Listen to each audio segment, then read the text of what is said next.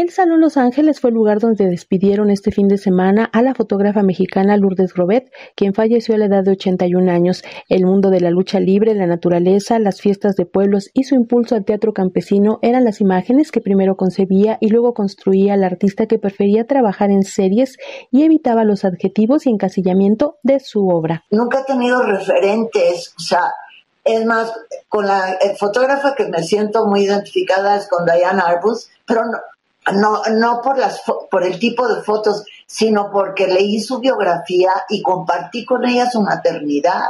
En ese sentido, el, el gran, el, la gran aportación de Diane Arbus para mí, que coincidimos en monstruos, pero su, su sentido de maternidad me llegó al alma, lo compartí totalmente, ¿no?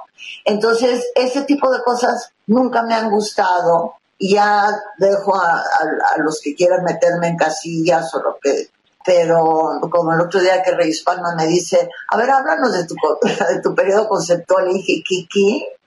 O sea, perdón. Entonces, he odiado las, etiquetas. Julio será recordado como el mes de su partida, el de la entrega de la medalla Bellas Artes apenas una semana antes y el de su cumpleaños número 82 el 25 de julio, ese que ya no alcanzó a celebrar.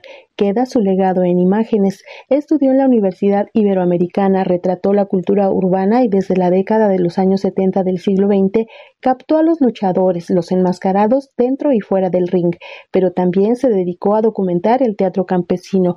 Lourdes tuvo entre sus maestros a la también fotógrafa Katy Horna, a los artistas plásticos Matías Geritz y Gilberto Aceves Navarro. Fue fundadora del Consejo Mexicano de Fotografía, autora de libros como Retratos de Familia para Radio Educación, Alejandra Leal Miranda.